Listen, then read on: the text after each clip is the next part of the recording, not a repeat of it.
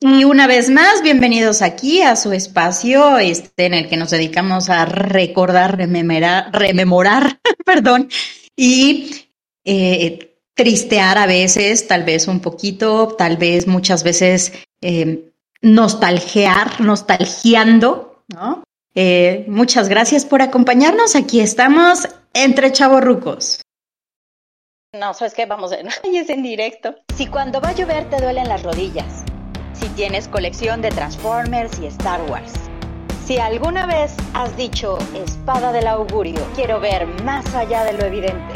Si fuiste a Medusas, el alebrije o la boom, entre chavorrucos. Cuando la nostalgia te alcanza. Te alcanza.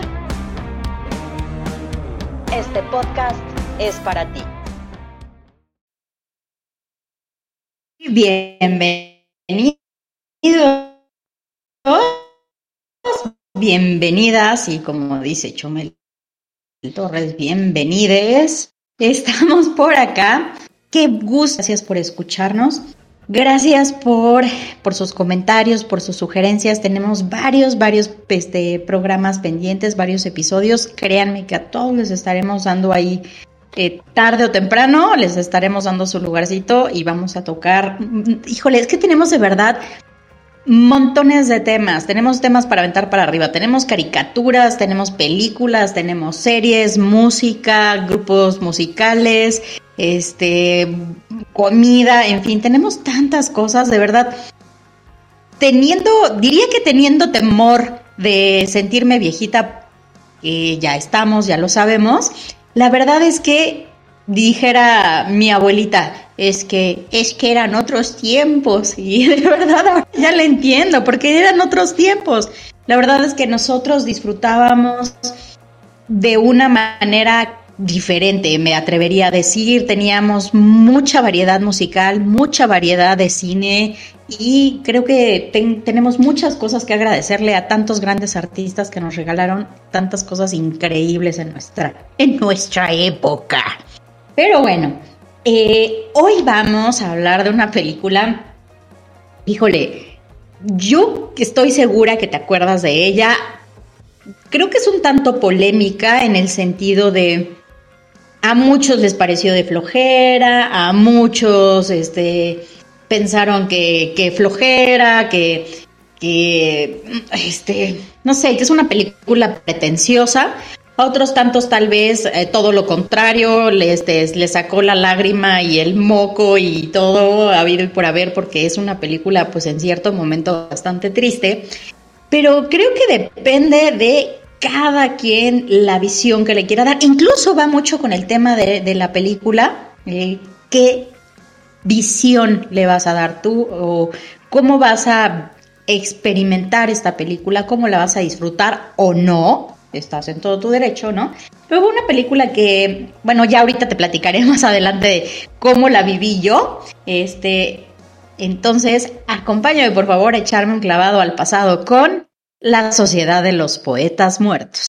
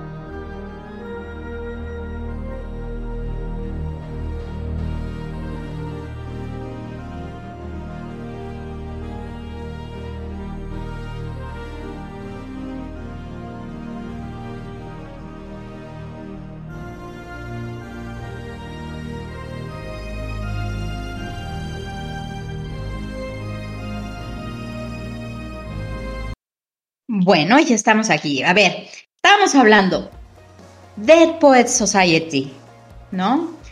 En España, mejor conocida como el Club de los Poetas Muertos. En Hispanoamérica, la Sociedad de los Poetas Muertos.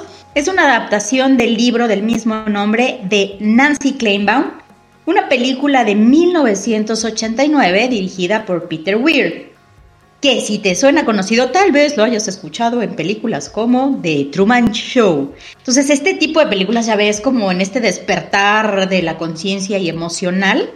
Es como bastante clavado este Peter Weir. Yo creo que tenía ahí algún problema. En, este, que ojalá lo haya resuelto de todo corazón, ¿no? Y bueno, el guion de Tom Schulman, protagonizada por el maravilloso, increíble y fantástico Robin Williams. O sea, este señor, nada más y nada menos, ganador de un premio Oscar, cinco globos de oro, dos Emmy, y por si se te hacía poco, ¿por qué no? Se aventó tres Grammy. o sea, eh, nada más, ahí, humildemente, ¿no? Este actor increíble que muy lamentablemente falleció el 11 de agosto del 2014 a los 63 años. Que bueno, fallecido de una manera pues, bastante triste, decidió acabar con su vida. Entonces, bueno. Pero eso no quiere decir, curiosamente, varias de sus películas iban mucho de este, de este rollo de vivir tu vida al máximo, de disfrutarla, de experimentar, de y qué tristeza, ¿no? Que básicamente eh, lo que él representaba en sus películas, pues tristemente no, no era llevado a, su vida diaria.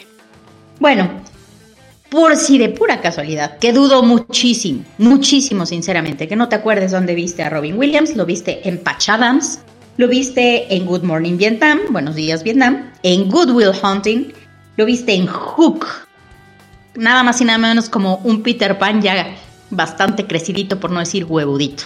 Ahí sí lo dije, chin, perdón. lo escuchaste en Aladdin. Su voz le, dio vida al maravilloso genio de la película animada de Aladdin. En Jumanji. Y si de pura casualidad, con alguna de esas sigues sin acordarte quién es, es nada más y nada menos que Mrs. Doubtfire, la señora Doubtfire en Papá por siempre. Y pasó súper actuación e increíble. Bueno, esta película, además de estar protagonizada por este señor increíble, también estuvo protagonizada por este Robert Sean Leonard, que es nada más y nada menos, por si no te acuerdas quién es, ahora sí estoy con mucho bueno, por si no te acuerdas, ¿Sabes en dónde lo has visto? Lo viste ya bastante crecidito, muchos, muchos años después, en Doctor House, como el mejor amigo de Doctor House, este Wilson. ¿Te acuerdas de este amigo que después tiene cáncer y todo el rollo? Bueno, él es el protagonista. Bueno, el protagonista obviamente es Robin Williams y después este, este personaje era como, llevaba como un leading role, ¿no? Y luego sale un muy, muy joven Ethan Hawke de, en el personaje de Todd, que después lo viste en Día de Entrenamiento, en esta película fenomenal, ¿no? También sale Josh Charles y Gail Hansen. ¿eh? Josh Charles lo encontraste tal vez en The Good Wife, si es que la viste. Es como lo, de lo más relevante. Es una película, obviamente, de un drama. ¿Qué digo drama? Dramón. ¿no? Dramón de 128 minutos, cuando las películas de 128 minutos todavía eran películas largas en nuestra época. Porque cuando veías decías, no inventes, duró dos horas. Y ahora, ¿qué tal? Te avientas tus tres horas viendo Batman, pero feliz. Y yo soy de esas, lo admito. ¿No? Así de, sí, veo películas hasta de cuatro horas. soy todo un guerrero.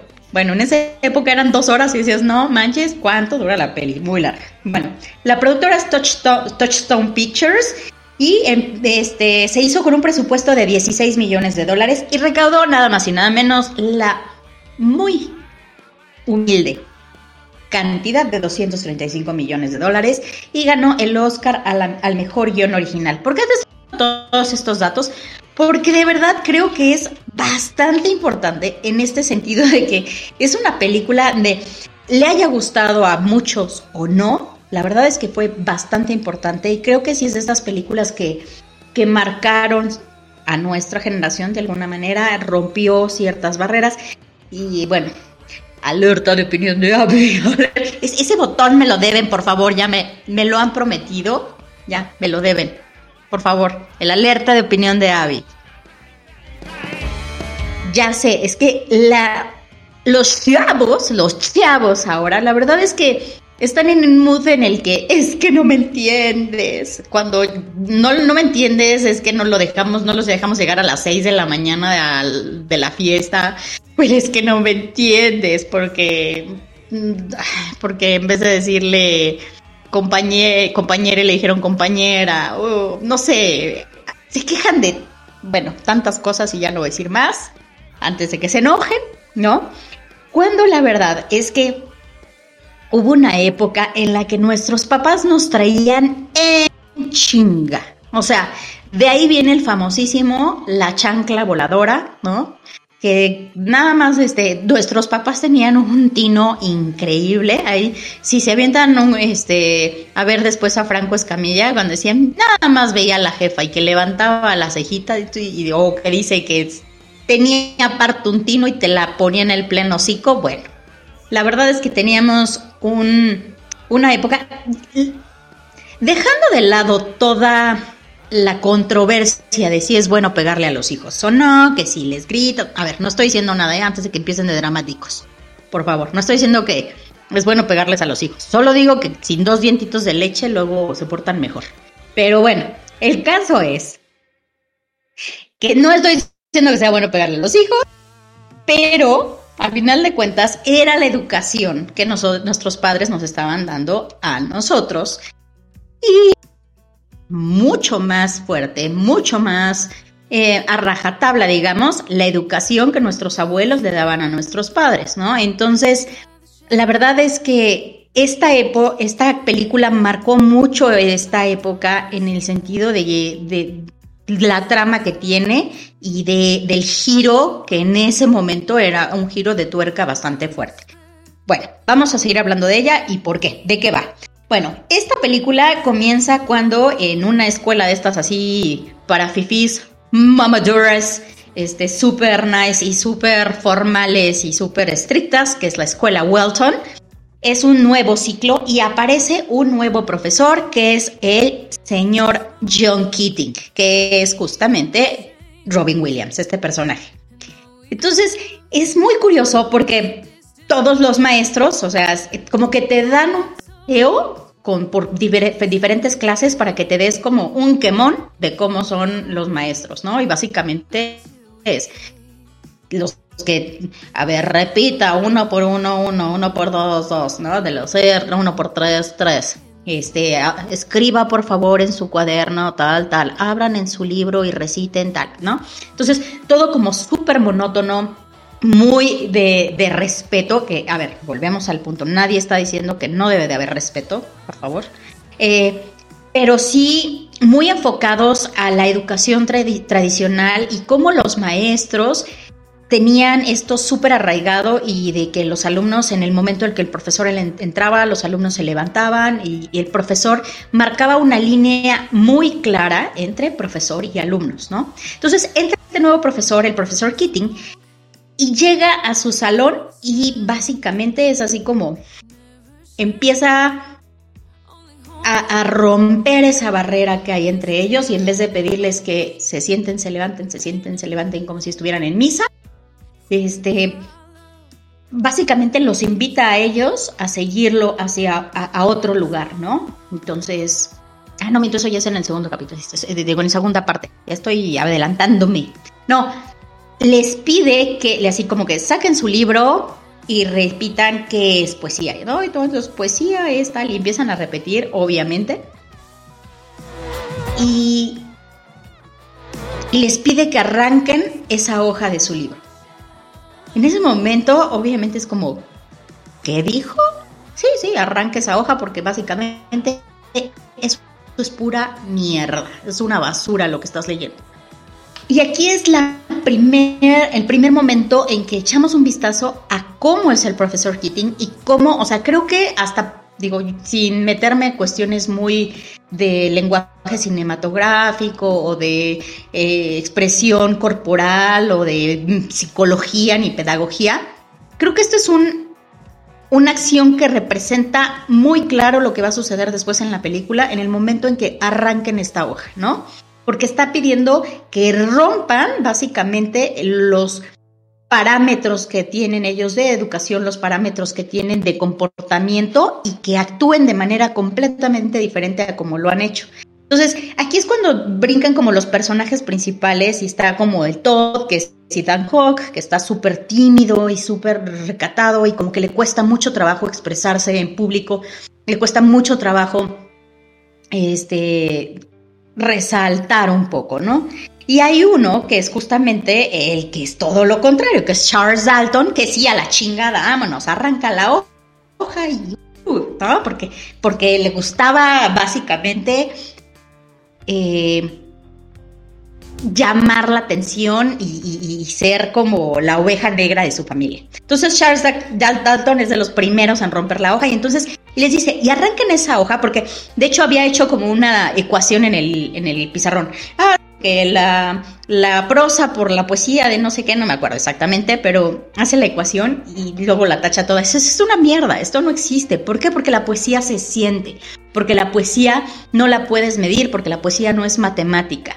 Y entonces viene aquí un acercamiento con ellos cuando comienza a rezar, de perdón, a repetir este poema de, de, de Walt Whitman, que es O Capitán, mi capitán, que se lo dedicó este, a Lincoln, Walt Whitman, ¿no? Que de hecho es un poema que le escribe ya que, que Lincoln había fallecido. Es un, es un poema como muy representativo en este sentido de, oh capitán, mi capitán, y no solo eso, sino que en ese momento el profesor Keating se acerca a ellos, se agacha, prácticamente es, estoy a tu nivel, estoy en este, estoy contigo, no estoy completamente alejado, no estoy a distancia, aquí estoy a tu nivel, ¿no? Entonces, es una manera en la que eso es completamente así de, obviamente empiezan unos con que este güey está loco, no manches, este güey de que, que fumó, nadie lo critica, este, hasta, wow, no manches, esta es la única clase que no me hizo jetearme. O sea, obviamente vienen como muchas cosas, ¿no? Estos cuatro amigos principales se interesan y empiezan a, buscar, pues, quién es este monito, ¿no? Básicamente. Se dan cuenta que eh, en algún lugar leen que formó parte de la sociedad de los poetas muertos. Entonces van y le preguntan, oiga, ¿y qué es la sociedad de los poetas muertos? Entonces el profesor Keating explica que solían reunirse en una cueva y escribir poesía. Neil Perry, que es el personaje que te contaba de, este, de Wilson, o sea, el, amigo de House, es como el lidercillo y entonces sí, vamos a hacer una nueva sociedad de los poetas muertos y, y empiezan a reunirse en una cuevita y como que y empiezan a a decir poesías, a escribir lo que ellos querían, a, a encontrar libros, pero sobre todo como rompiendo estos paradigmas, rompiendo las cuestiones a las que estaban como ellos acostumbrados y, leyendo cosas completamente fuera del regular. No la poesía que, que les indicaban en los libros, no el camino que les indicaban, ¿no? Entonces, Aquí es cuando empiezan poco a poco a explorar sus verdaderas personalidades, cada uno de ellos. Es, Todd comienza como poco a poco a encontrar su propia voz y a darse cuenta de que como sus papás lo tenían bastante, pues, sería como retraído y como contenido, no se había dado cuenta como todo eh, este, esta pasión que tenía este, eh, contenida, ¿no? Entonces, básicamente hay una escena que de hecho yo creo que es de las más representativas de la película, en la que Keating le hace leer su poema, bueno, más bien no leerlo, sino expresar su poema. Este, de hecho, Todd no quería leerlo, no, no la hice. No hice la tarea y, ah, cómo no, pásele, pásele lo barrido, joven, y, y demuéstrenos, este, diga su poema. Y entonces comienza a decirlo Y es una escena como muy, muy representativa de la película y es creo de los primeros momentos en que se dan cuenta todo lo que hay este, dentro de Todd, ¿no? Sin albur. Luego, Neil, que es este, este cuate, que es como el, como el lidercito, es, es un monito que tiene un papá que, bueno, es un dolor de entrañas. O sea, si los chavitos se quejan de nosotros de que, ay, no dejó mi papá, es que no me hizo. Bueno, este papá sí era un dolor de entrañas, era un enano colgado a las pelotas que se traía al pobre Neil en chinga. Eh, Neil quería ser un actor.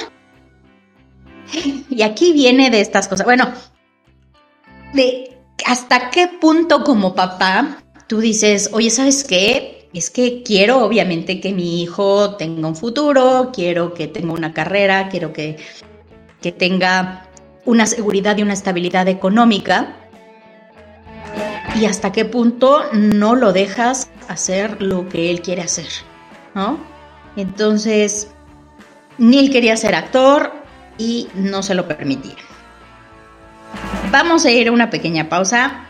Ojo, las dos canciones que vamos a poner el día de hoy definitivamente no son muy entre chavorrucos, definitivamente no son, digamos, de nuestra época, pero me parecieron como muy, muy, muy acorde para el tema que estamos platicando hoy y muy acorde al tema de la película. Y, ¿por qué no? Porque se me pegó la gana. Entonces, aquí tenemos We Are Young, vamos a escucharla y regresar.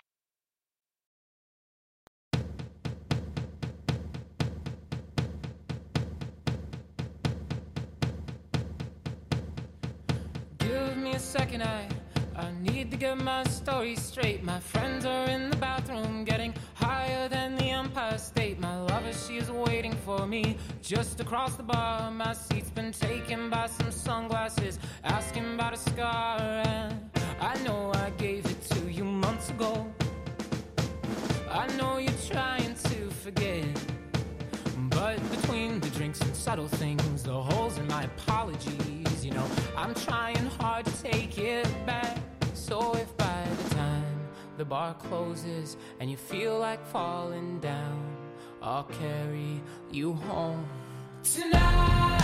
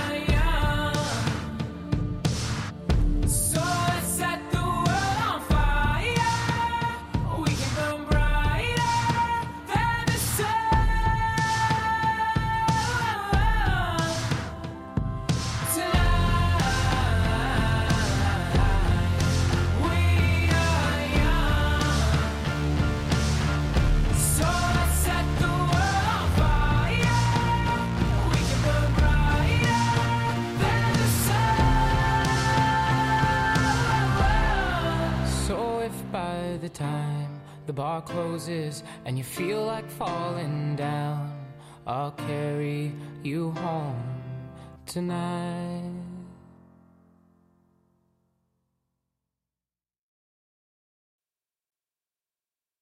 Bueno, pues ya estamos aquí de regreso. Estábamos platicando acerca de que Neil tenía un papá que, bueno, era un dolor de entraña, ya no repito, y este, y todos habíamos platicado que era extremadamente tímido. Knox estaba enamorado de una chavita, pero le daba pavor hablarle. Entonces todos empiezan como a desarrollar ciertas pues serían cualidades que no habían tenido ese momento, ¿no? Se empiezan a descubrir cuáles como las cosas que les gusta hacer y, aventarse a hacer las cosas, ¿no? Hay un, otra de las escenas como muy representativas de la película, es esta escena en la que les pregunta Kitty, ¿cuál será tu verso? Básicamente les está diciendo, ¿Qué vamos a hablar de ti? ¿Qué se va a hablar de ti cuando tú no estés? Otra escena que es de hecho así de súper, súper representativa es cuando están... Eh, se para él en el escritorio y les dice, es que desde aquí se ven las cosas diferente. O sea, y es solo un espacio súper pequeño, pero cómo cómo cambian las cosas, cómo cambia tu visión con un aspecto tan pequeño. Y entonces los hace irse subiendo al escritorio y se sube, o sea, y obviamente todo es el último porque le da miedo, porque tiene, es tímido, porque, o sea, cómo va a romper estas reglas, ¿no? Pero cómo subirte a, es, esta representación de subirte simplemente a un escritorio cambia tu perspectiva de las cosas y lo que estaba intentando Keating era simplemente lo que les, les dice como muy seguido, ¿no? Carpe diem, seize the day, aprovecha el día, vive tu vida al máximo. Y de hecho en esta hay otra película que, que de Robin Williams, como les comentaba, que es como muy en este mood, que es la de Jack, de, donde es un, un niño que parece viejito y que básicamente muere muy joven. Y ya se las spoileré, pero básicamente es la película. Entonces, y todo el tiempo está diciendo, haz que tu vida sea espectacular. Todo el tiempo, no seas, este, así seas una estrella súper fugaz, pero que sea una que brille muy fuerte. Y en esta ocasión es parte también de lo que les está diciendo todo el tiempo el profesor Keating, ¿no? Haz que tu vida tenga sentido, aprovecha el día, vive tu vida al máximo. Y bueno, es en este momento cuando Neil entra a una obra de teatro a pesar de que el papá, bueno, lo tenía súper eh, regido por muchas reglas y súper, digamos, como atado y tenía que seguir ciertas normas. Neil decide ir a una obra de teatro, le dan eh, el papel estelar, le va de maravilla en la obra de teatro. De hecho, bueno, para este punto, Neil tiene que mentir y decir que su papá sí le dio permisos. No mal recuerdo, creo que hasta falsifica la firma para poder estar en la obra. Y ya que está en la obra, van y el papá va al estreno. Y en el momento en que el papá va al estreno, obviamente a Neil se le descompone la cara, pero sí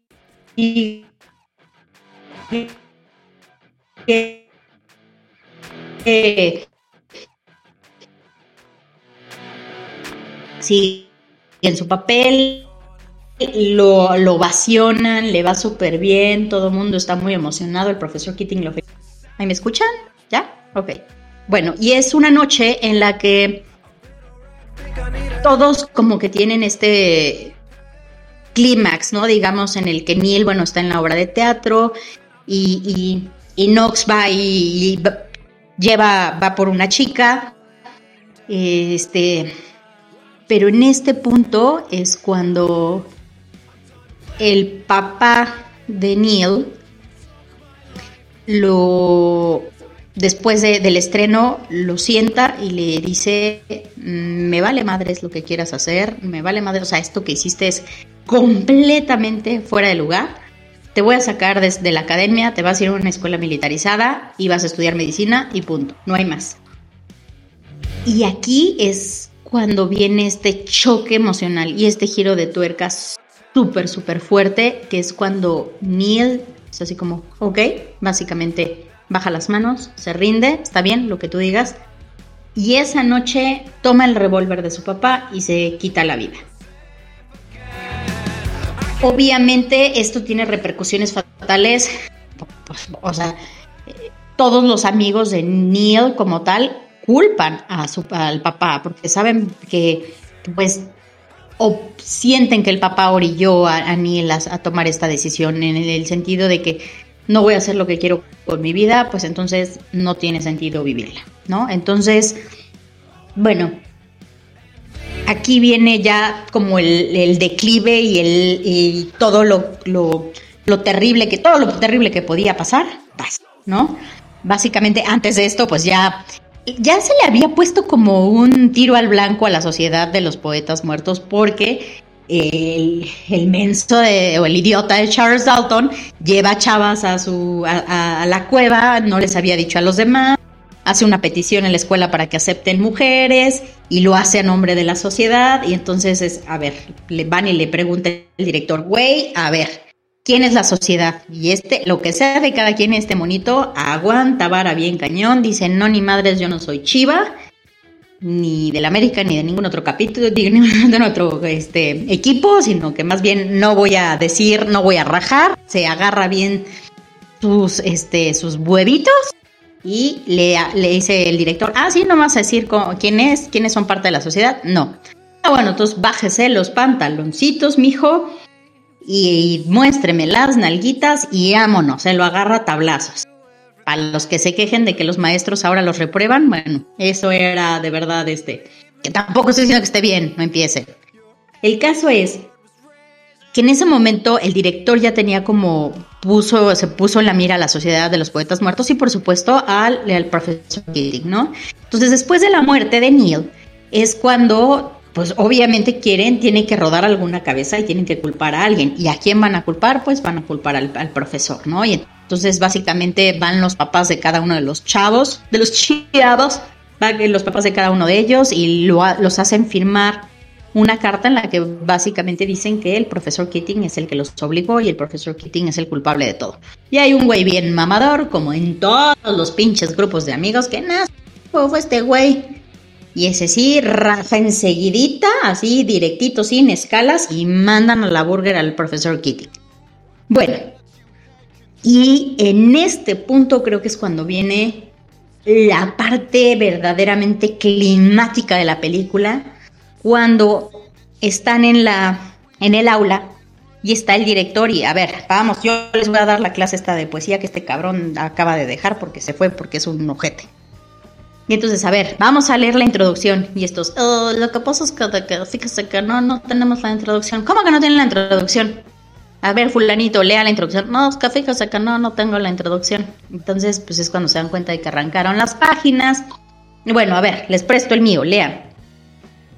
Y en ese momento el profesor Keating estaba recogiendo sus cosas en su oficina que estaba al lado del salón.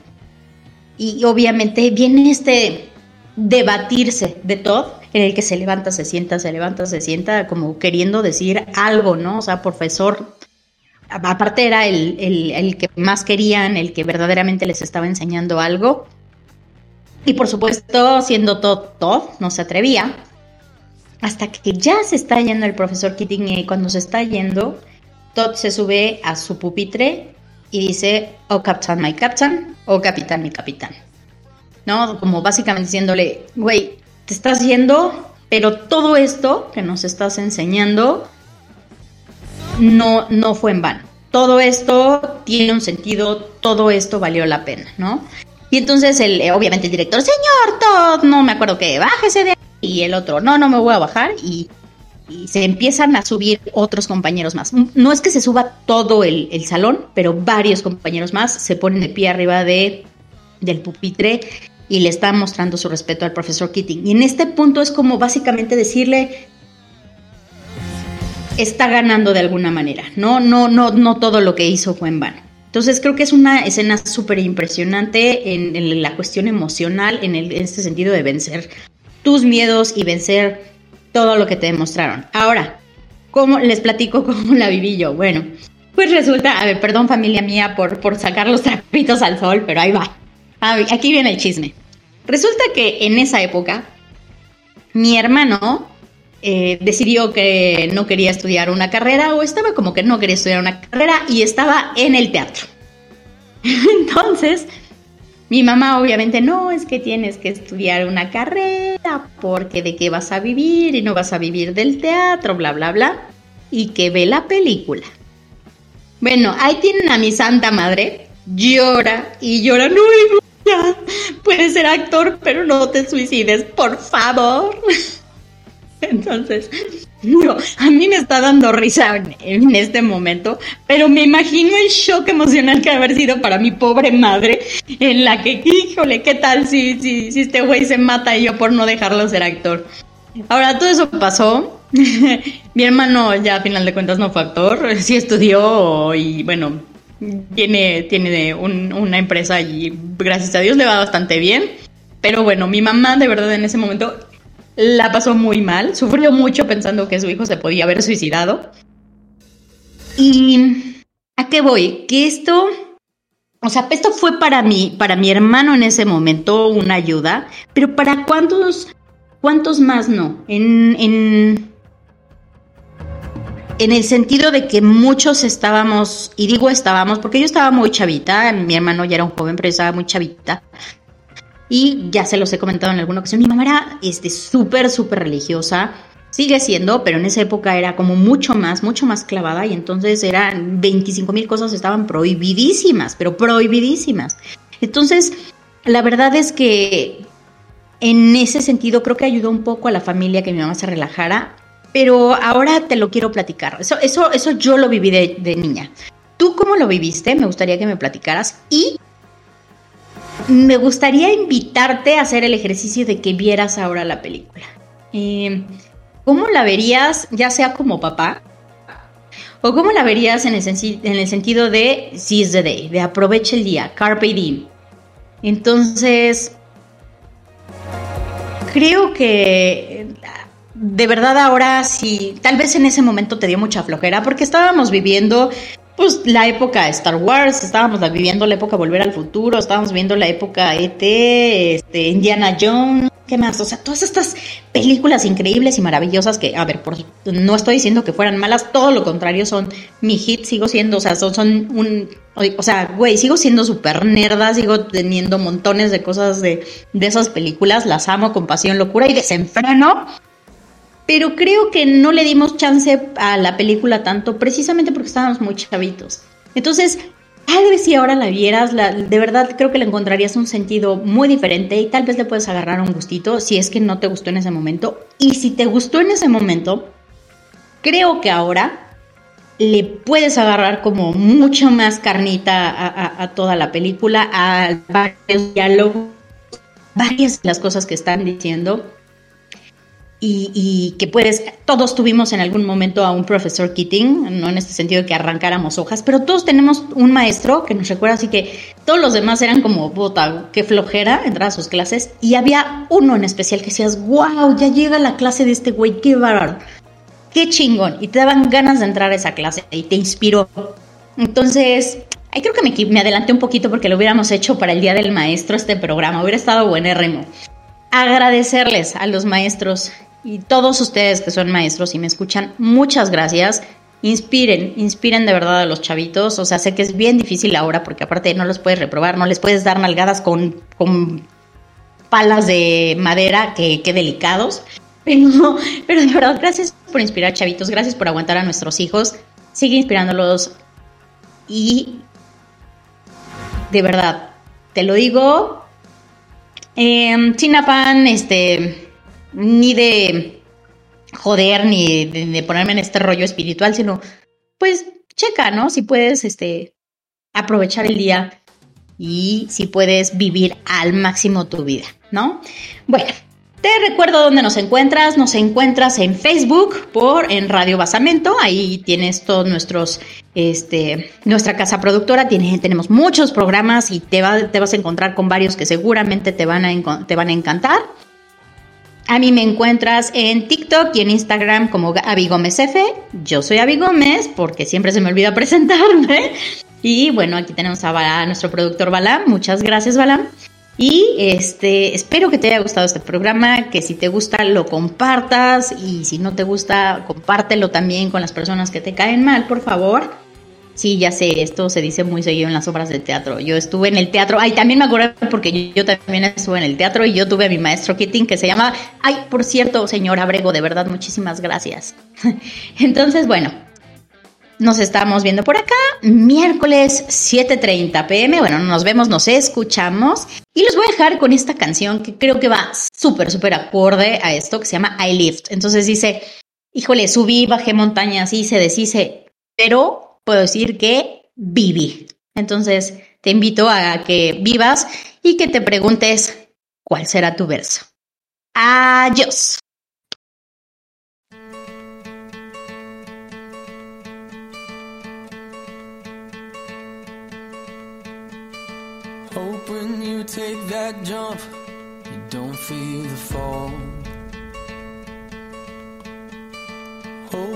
the water rises, you build a wall.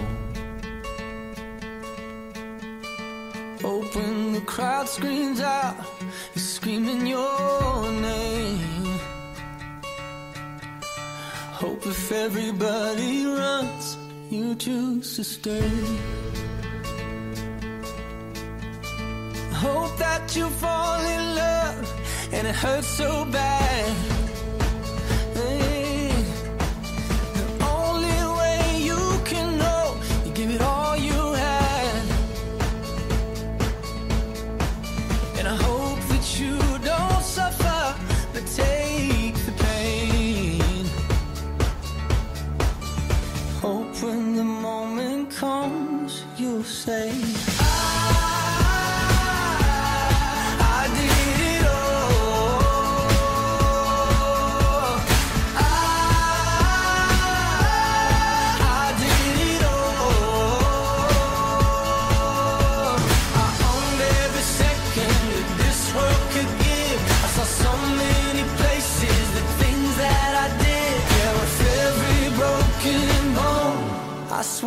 Live. Hope that you spend your days, but they all add up.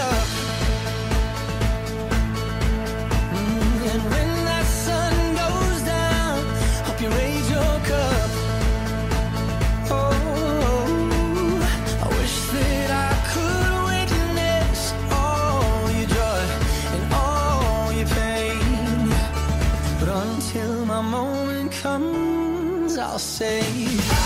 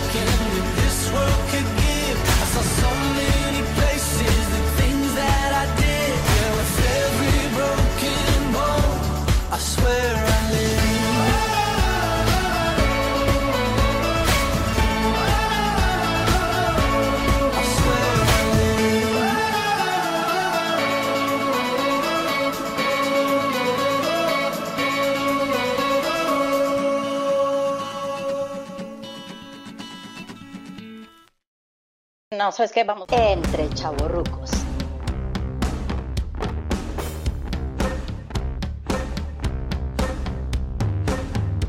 Entre chavorrucos. Y es en directo. Cuando la nostalgia te alcanza. Te alcanza.